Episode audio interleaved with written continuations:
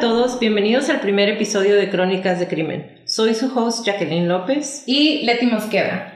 Nosotras estamos en Tijuana, México y nos encantan las historias de crímenes reales. La verdad es que a mí desde niña me ha fascinado y me ha interesado saber en qué momento de la vida nuestro cerebro, y bueno, espero que el mío nunca me traicione, pero en qué momento decide acabar con la estabilidad y la formalidad racional para convertirse en un asesino. Esperamos que les gusten las historias tanto como a nosotras y decidan acompañarnos semanalmente mientras narro las crónicas de los crímenes más importantes y oscuros que han acontecido en México y el mundo. Esta semana, y por ser nuestro primer episodio, decidí que debíamos abrir con un caso que es muy famoso en México y este mes volvió a ser tendencia. El caso es famoso por todo lo que sucedió en torno al circo mediático y político que lo rodea. Es famoso por todo, menos según mi opinión, y Leti, tú me vas a decir más adelante si estás de acuerdo o no conmigo, por la justicia para la pequeña e inocente víctima. El caso de Paulette Jefara Farah te hará cuestionarte la justicia, la seguridad que puede tener un bebé en su propia casa. Te hará cuestionarte si tu pareja o tú tienen lo que se necesita para ser un buen padre o madre.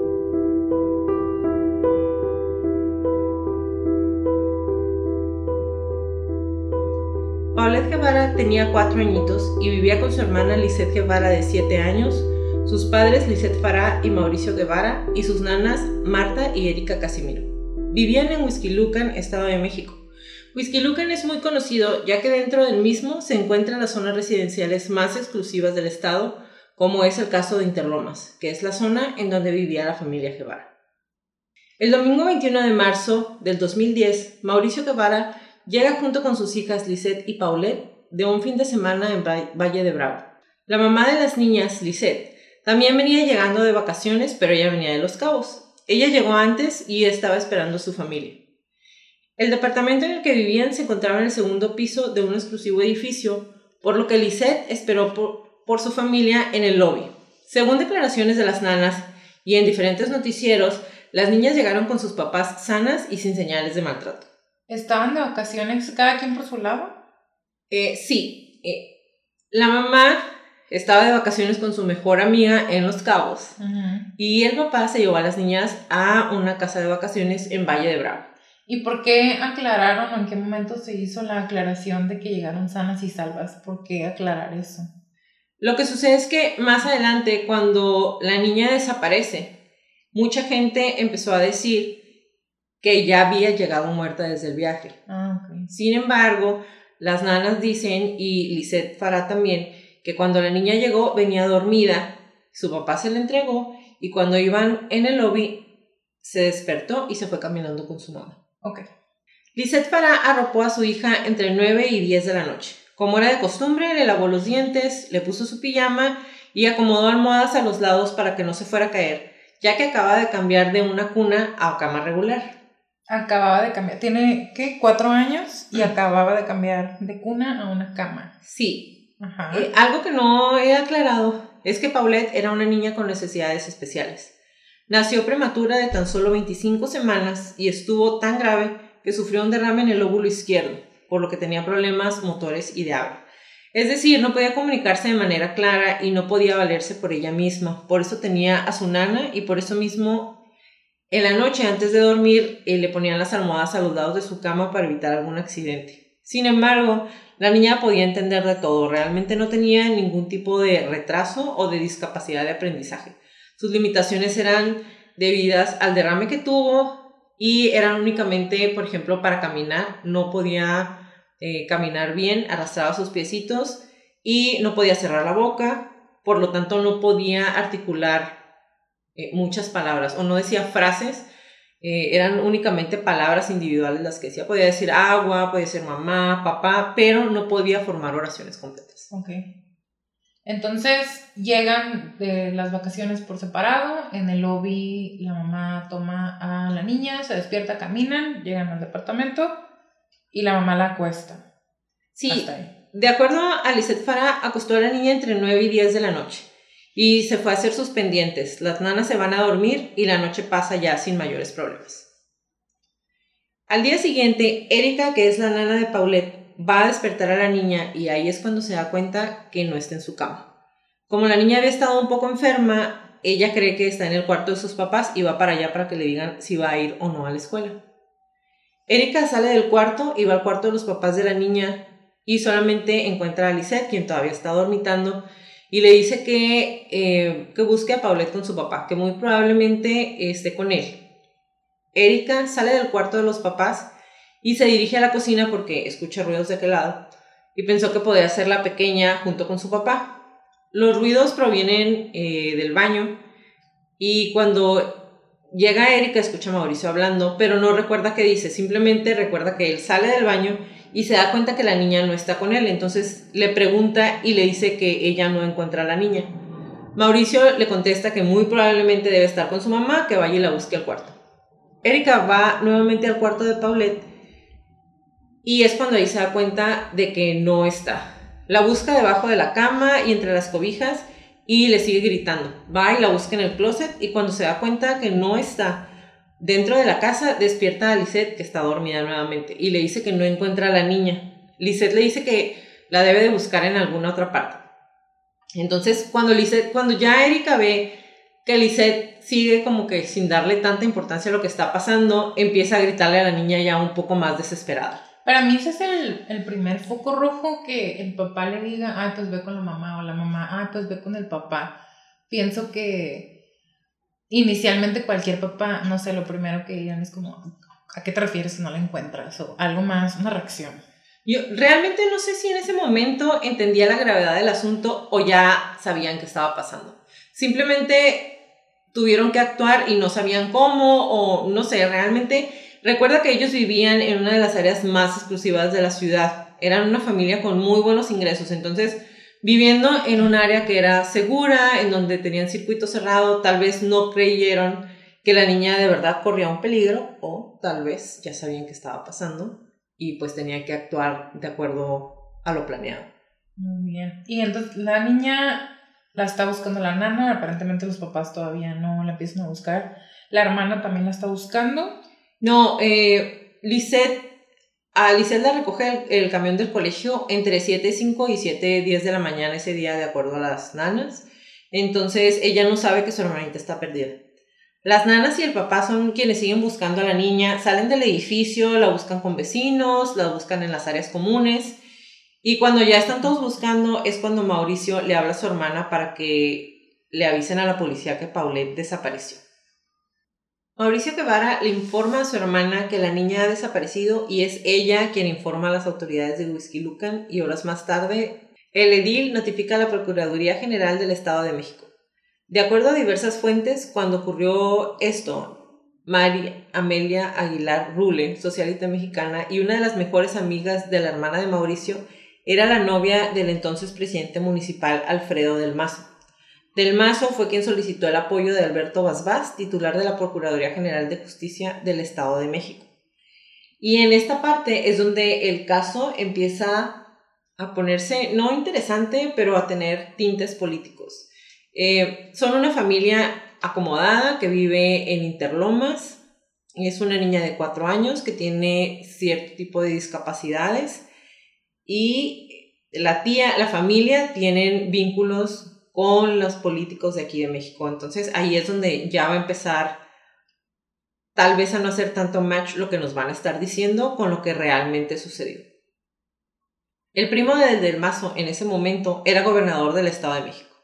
El gobernador en ese momento era Enrique Peña Nieto, por lo que se especula que el alcalde utilizó sus influencias para asistir a la familia Guevara luego de la desaparición de la pequeña Paulette.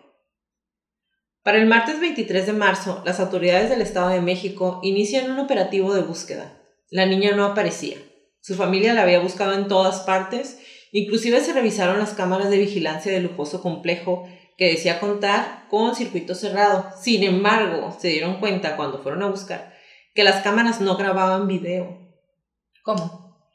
Sí, tenían cámaras de vigilancia que solamente servían como monitor en ese momento, no estaban grabando. Lo que sucede en muchos de los casos, vas y revisas, pero la cámara no está funcionando. Pues aquí ninguna de las cámaras de todo el complejo habitacional servían. únicamente los guardias podían ver lo que estaba pasando en el momento y si no había guardia frente a las cámaras, no había manera de saber qué era lo que estaba pasando. El jueves 25 de marzo, los padres y familiares de Paulette, específicamente su tía Arlette Farah, envía mails y sube las fotos de la pequeña a las redes sociales. El caso terminó de explotar. Twitter, Facebook, en todas partes había fotos de la pequeña Paulette. Los cibernautas desatan una búsqueda nunca antes vista en el país, exigiendo que regresaran a la pequeña. ¿Se piensa que está secuestrada hasta ahorita? En ese momento era lo que pensaban aunque ya habían pasado días, tenían la esperanza de que alguien hablara para pedir dinero por el secuestro. Pero, ok, ¿se, ¿se vio en algún momento algún tipo de daño o como que forzaron la puerta, como que alguien entró? ¿Cuánto tiempo estaban esperando? No, fíjate que ahí sí, no sé si la policía era lo que estaba esperando, no sé qué era lo que tenían en mente. Ellos hasta ese momento eh, creían que había sido un secuestro, o al menos eso fue lo que estuvieron manejando. Eh, la mamá ya a partir de ese momento empieza a aparecer en diferentes medios de comunicación realizando entrevistas. Una de las entrevistas más famosas es la que realiza la conductora Lily Telles. Durante la entrevista, Lisette relata lo que ha pasado en los días desde que la, la niña desapareció. La entrevista es llevada a cabo en el cuarto de la pequeña Paulette, sobre la cama de la cual desapareció. ¿No se te hace como tétrico que lo hayan hecho en la cama de Paulette o que haya sido como en la escena del crimen. Me imagino que para este entonces ya habían revisado la escena del crimen o... Tal vez no se me hace tanto tétrico, sin embargo, ha entrado mucha gente en el cuarto. Se supone que de ahí sacaron a la niña eh, en la noche, cuando nadie se dio cuenta, cuando los perros no ladraron, las chapas no estaban forzadas, la ventana no estaba forzada, no había ninguna señal de que alguien hubiera entrado o salido a la fuerza del cuarto de la pequeña. Pero lo que estaba claro era que ahí la habían dejado dormida y que ahí mismo al día siguiente no estaba. Entonces, eh, cualquier tipo de investigación llega y toman eh, pruebas de la escena del crimen, que aquí pues no es, no es crimen, pero la niña no está. Entonces yo supongo que deberían de tener la escena sin que nadie la tocara. Sin embargo, eh, o sea, entró toda la, la policía, llevaron un binomio canino para que entrara a oler el cuarto, las cosas de la niña para ver si podían encontrarla. El binomio canino llegó, eh, buscó entre las cosas de la niña, le dan a oler al perro eh, una sábana y realmente no hay señas de que hayan encontrado nada. Sin embargo, también en otros casos en donde han desaparecido niños, eh, muchas veces los papás mantienen el cuarto intacto, o sea, nadie entra, han pasado 20 años desde que el niño desapareció o se lo llevaron o falleció y los papás mantienen el cuarto casi como como un templo, como si fuera un altar hacia la persona que desapareció. Y en este caso eh, la mamá de Paulette estuvo dándole posada a sus amigas, a su hermana, junto con su cuñado. Ella inclusive estuvieron durmiendo en la cama de la niña. Eso está medio extraño. Los días siguientes, 27 y 28 de marzo, la familia coloca anuncios espectaculares en las principales avenidas de la Ciudad de México. Se coloca una línea de emergencia y una cuenta en Twitter en la que se pueden dejar pistas sobre el paradero de Paulette. El día 28 aparece Lisette en una rueda de prensa hablándole al secuestrador de la niña nuevamente, pidiéndole que la dejara en algún centro comercial o en algún lugar donde hubiera mucha gente y prometió no tomar represalias en contra de nadie. Todo el tiempo, en las muchas entrevistas que ofreció Lisette, estuvo nerviosa. Hubo realmente quienes la acusaron de insensible, ya que nunca mostró tristeza o preocupación, y muy pocas veces y de manera muy forzada llegó a llorar en las cámaras. Realmente nadie la vio nunca derramar una lágrima, se secaba lágrimas donde no había. O estaba llorando sin llorar. Exactamente. Haciendo el pancho. Anda. Ese mismo día, la investigación se extiende al estado de la Ciudad de México, del estado a la Ciudad de México, y el entonces procurador Miguel Ángel Mancera lo confirma de manera pública.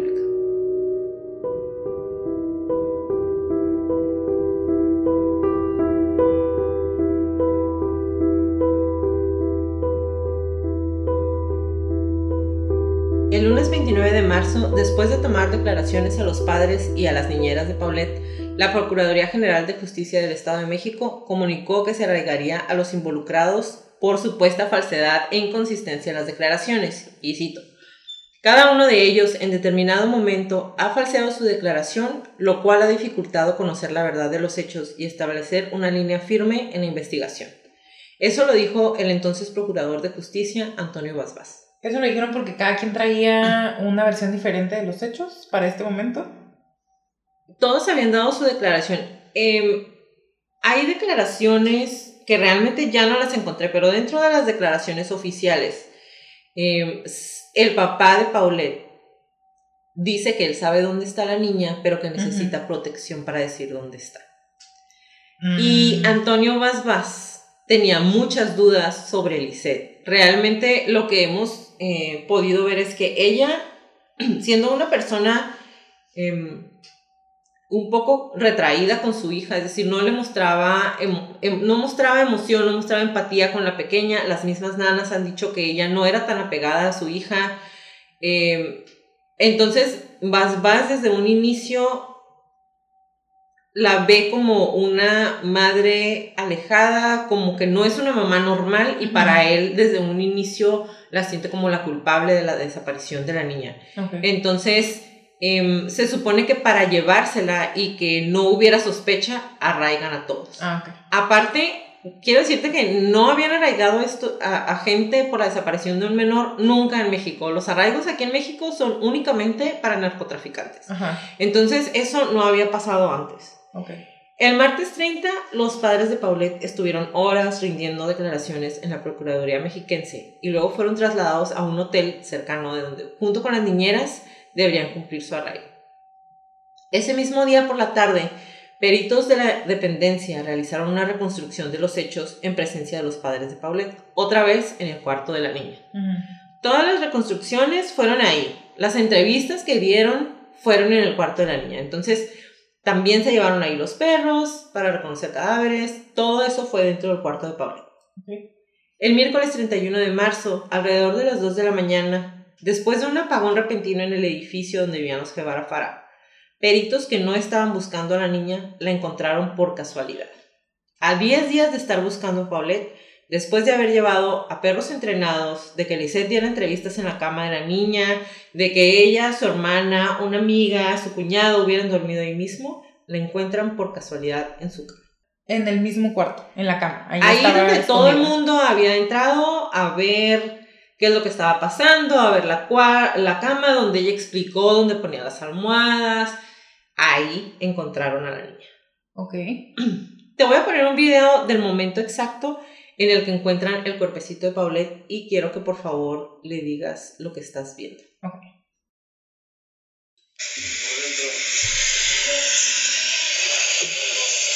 Están como revisando la están revisando, midiendo la cama, dijeron la madrearon. Como se ve sangre, se ve sangre en las se ve sangre en las sábanas, en las colchas.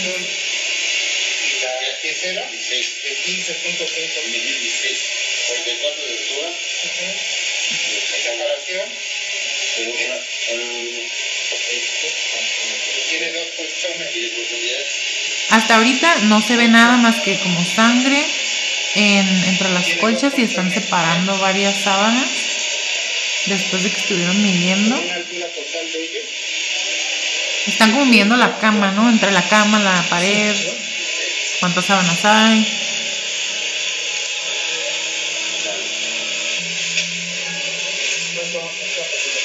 Ahí dicen como que está movido algo, ¿no?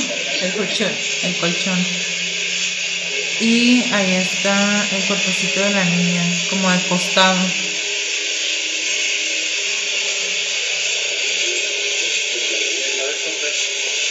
O sea, como, a ver, ¿esto qué es? Como si no se notara inmediatamente que la niña. Se ve su pijama. Y dice el perito está putrefacta. Las imágenes son son fuertes, pero... Bueno, podemos ver en el video que están midiendo como cuánto espacio hay entre la pared y la cama y empiezan a separar todas las cobijas, todas las sábanas. Y es cuando se ve eh, como una mancha café y dice, a ver, ¿esto qué es?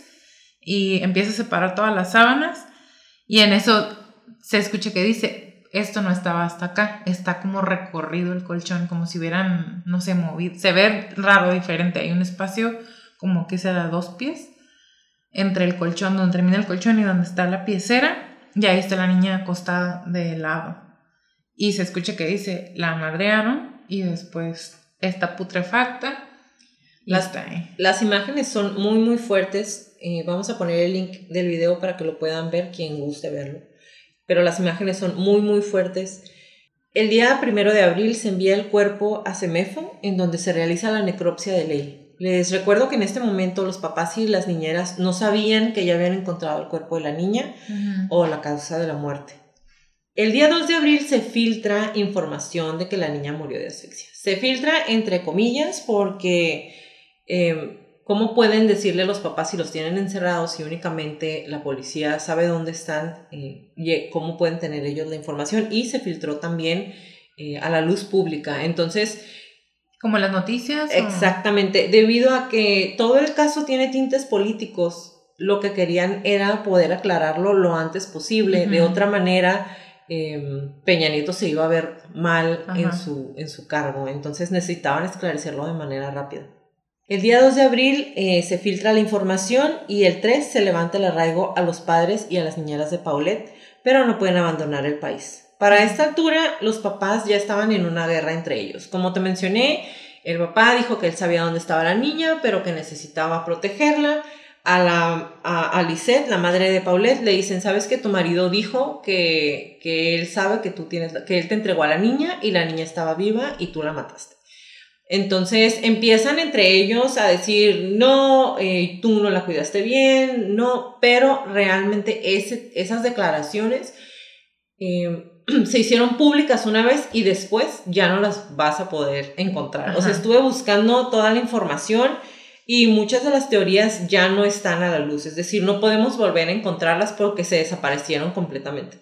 ¿Se sabe si los papás estaban como juntos en el mismo cuarto en el hotel o estaban separados? Como me llama la atención que cuando empezó el arraigo, como los, los últimos días de marzo y dos, tres días ya están en guerra, ya se están echando la culpa, ¿estaban juntos o estaban separados? Eh, de acuerdo a declaraciones de, de las amigas de, de Lisette, eh, cuando ella se va de vacaciones con su mejor amiga a Los Cabos, van con un grupo de siete amigos y el amante de Lisette Farah.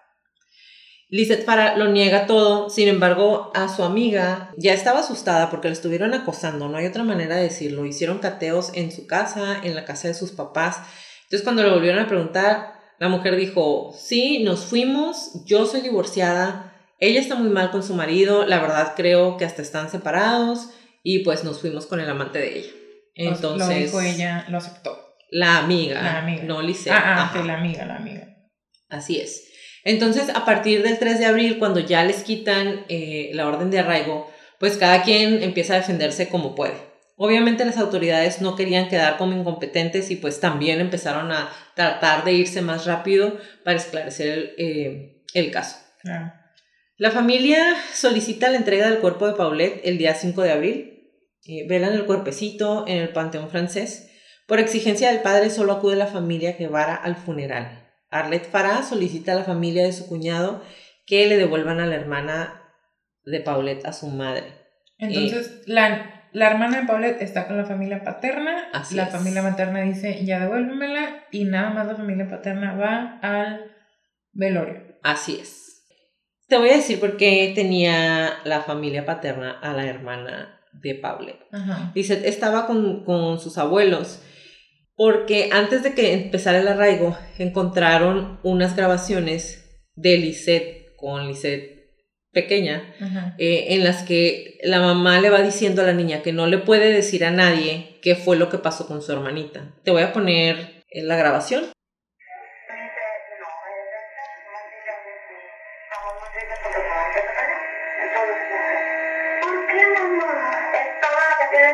porque si no, se a, a, a malinterpretar las cosas, nos pueden acusar de que nosotros nos graduamos, que tú la, la empujaste afuera para perderla, entonces mejor no digas ¿ok? Porque no sabemos nada. Que tú la empujaste afuera para perderla. Exactamente. Eso es todo lo que tienes que decirle, dijo. Entonces imagínate una mamá diciéndole a su hija de 7 años, no vayas a decir nada o la policía va a creer que tú empujaste a tu hermana afuera para que se perdiera. ¿Cómo crees? Que puede impactar eso en un niño de 7 años? Horrible. Que su mamá se lo diga. Entonces esa fue la cuestión por la que los papás se quedaron con Lisette los familiares de Lisette Farah acuden al entierro de Paulette, al, al velorio solamente fueron los, los, de su papá, entonces al entierro son los familiares de Lisette Farah. Por eso los abuelos se quedan con la niña, con Lisette, pues después del impacto que le causó que su madre le dijera todo eso. Ajá. Esto salió en la entrevista, en la primera parte de la entrevista con Adela Micha.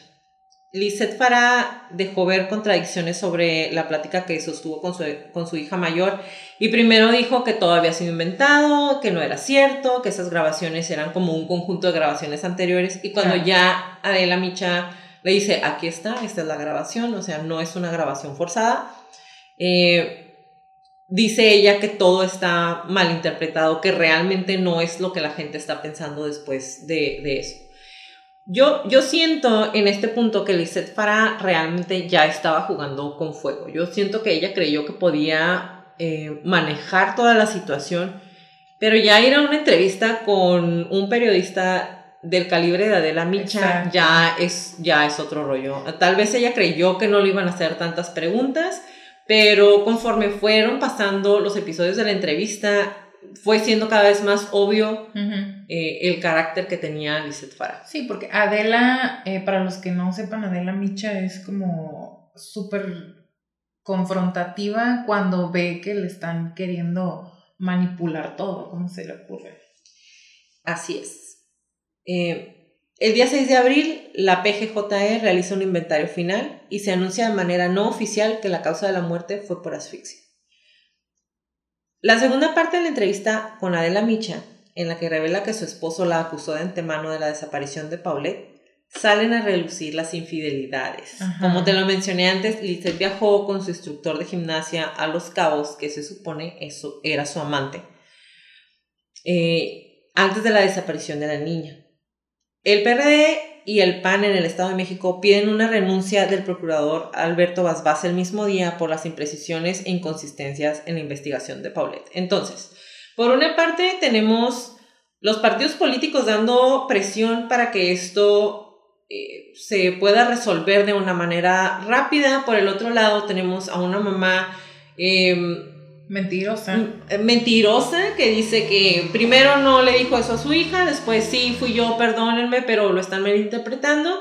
Y luego que dice, eh, mi marido me inventó que tengo un amante, pero no tengo, pero su amiga ya dijo por otra parte Ajá. que sí se habían ido con él. El 9 de abril, el FBI se suma a la investigación. El FBI, el FBI Federal Bureau of Investigation. o sea, eso no pasa en México desde las guerras de, de, los carteles, en donde cuando interviene el FBI o interviene Estados Unidos, es normalmente para llevarse una banda de narcotraficantes Ajá. o algo por el estilo. Pero eh, esta vez se vino aquí para ayudarles con la investigación de la desaparición de la niña. Fue como un, a ver, quítate, yo te ayudo, ¿no puedes? No, fue como un, ven y ayúdame porque quiero que todo México se dé cuenta que estoy haciendo una muy buena investigación y que vamos a esclarecer qué fue lo que pasó. Ay, wow. Entonces, basados en eso, eh, en los siguientes días, Lizeth Farah y las nanas, Marta y Erika, eh, acuden a la PGJE a ampliar sus declaraciones. Entonces las niñeras habían hecho algunas declaraciones en las que contradecían totalmente a las cosas que dijo la mamá de Paulette, para que siga sintiendo más afecto por la mujer.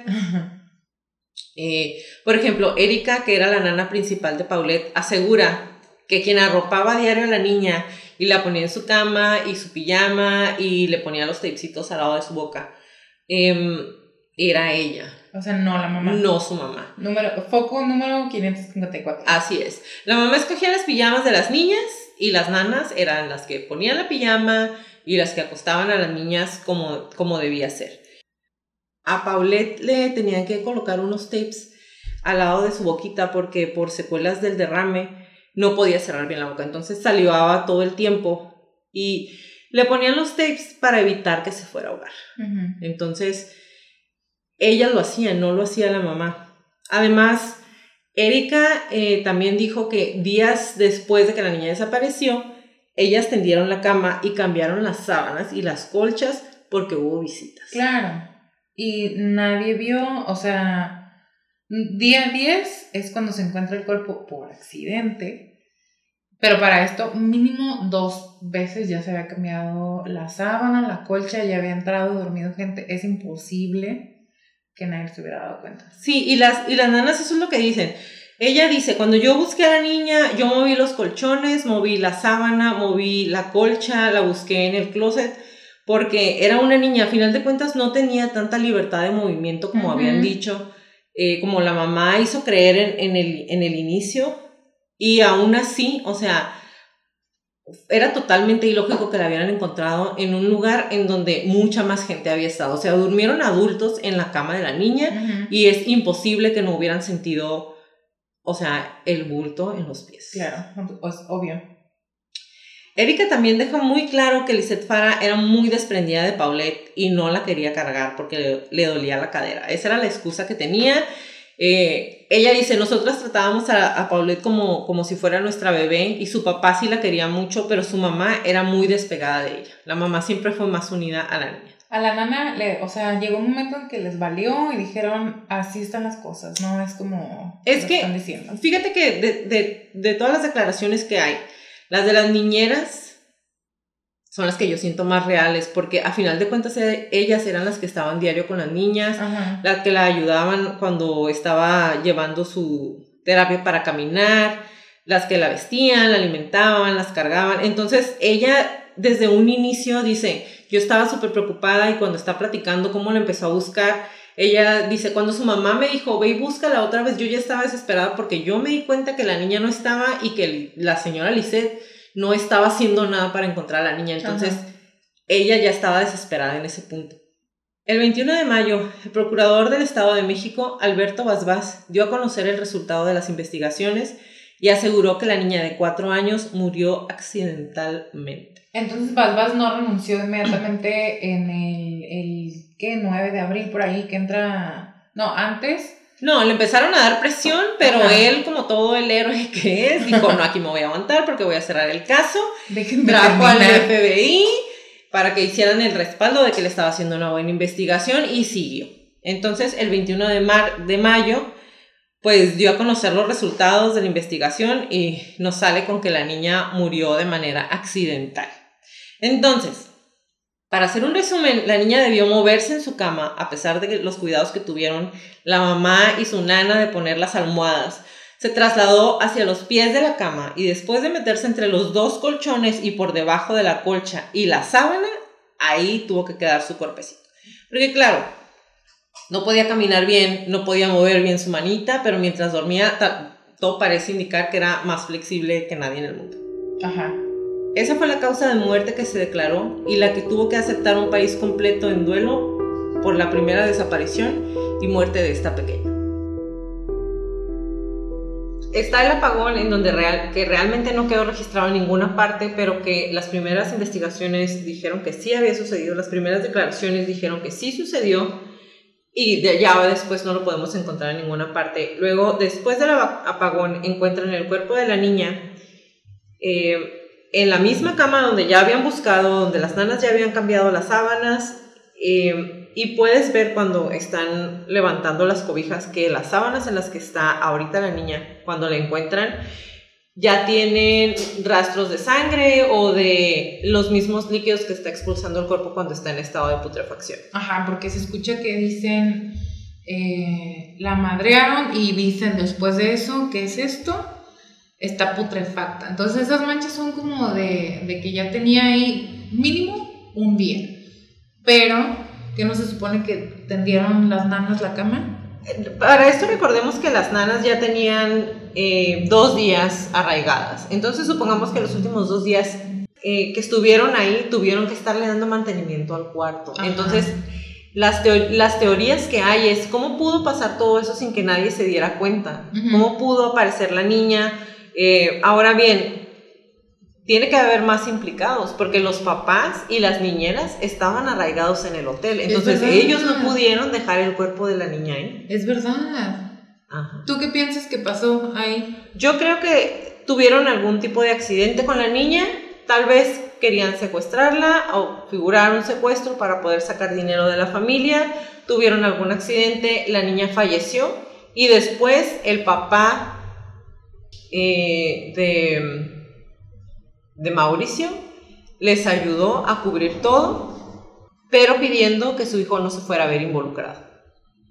Como el caso de John Benet. Exactamente. Entonces yo creo que eso fue lo que pasó.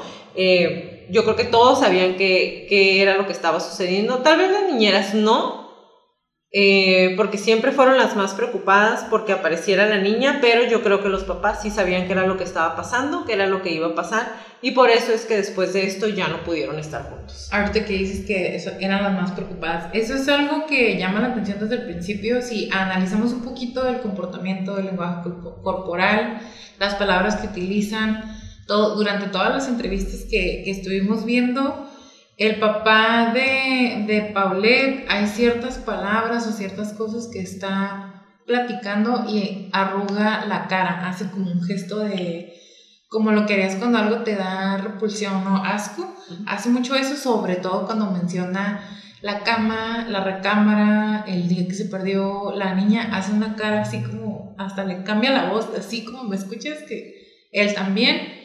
La mamá estaba completamente fría, desconectada y aunque es cierto, siendo el abogado del diablo por un momento, uno nunca sabe cómo va a reaccionar. Muchas personas incluso logran desconectarse o separarse emocionalmente tanto de un hecho para poder procesarlo y después truenas. Tú también sabes. Así. Ella no tronó. Exactamente. Mira, y lo que llama mucho la atención es que durante las entrevistas que le hicieron antes de que el cuerpo apareciera, eh, ella siempre dice, me estoy manteniendo fuerte, no lloro porque todas mis fuerzas están en, encontrar a mi niña y, y, quiero encontrar a la niña y esa niña tiene mucho que aportar, esa niña ha luchado mucho. Y aquí hay algo bien importante, en el esa niña y en el mi niña no está en ningún momento Paulette. Entonces yo siento eh, que mi otra parte del no ser el abogado del diablo eh, lleva la parte de... está totalmente despegada de la niña. O sea, tan es así que cuando están haciendo una entrevista antes de que encontraran a la niña y dice ella, bueno, de todas maneras, si no la encuentro, si se muere, pues me queda otra hija. No, dijo eso. Sí. ¿En qué entrevista lo dijo? Eh, eh, la está entrevistando el chico de, creo que es Hechos, debe.